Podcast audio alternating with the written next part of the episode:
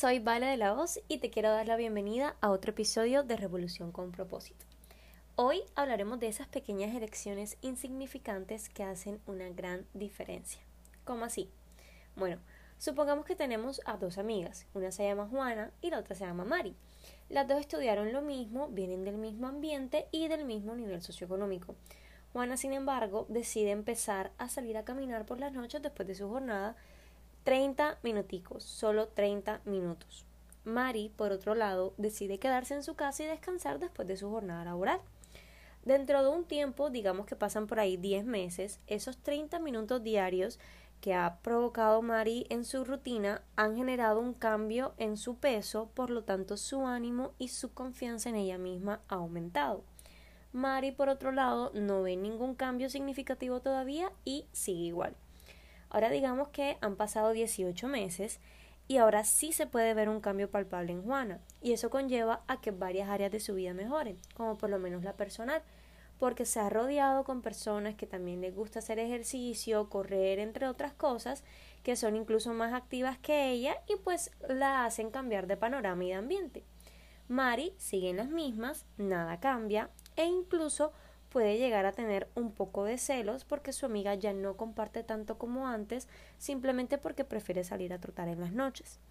Ahora, Mari se encuentra en lo que se denomina No Man's Land o Tierra de Nadie, que es donde no te sientes feliz con tu vida, pero tampoco te amarga lo suficiente como para moverte.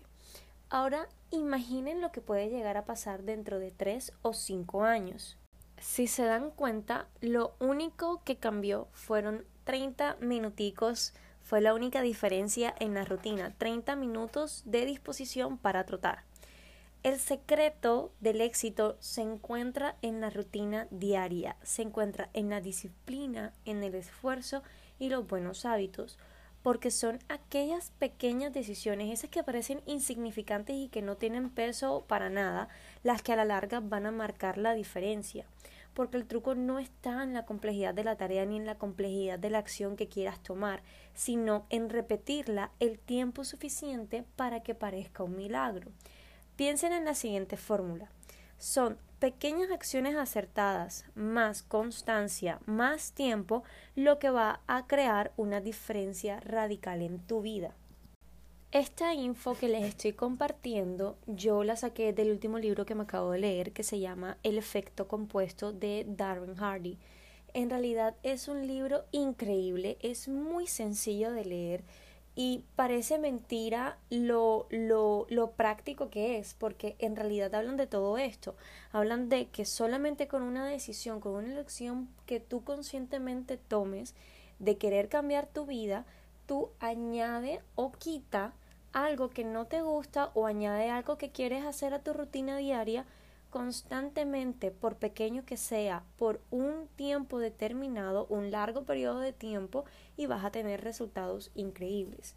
Porque con suficiente tiempo y constancia, el resultado se va a tornar visible. Incluso es totalmente previsible. La clave es empezar ahora. Todas esas ideas grandiosas y aventuras fantásticas se han iniciado con pequeños pasos, pero se inician hoy.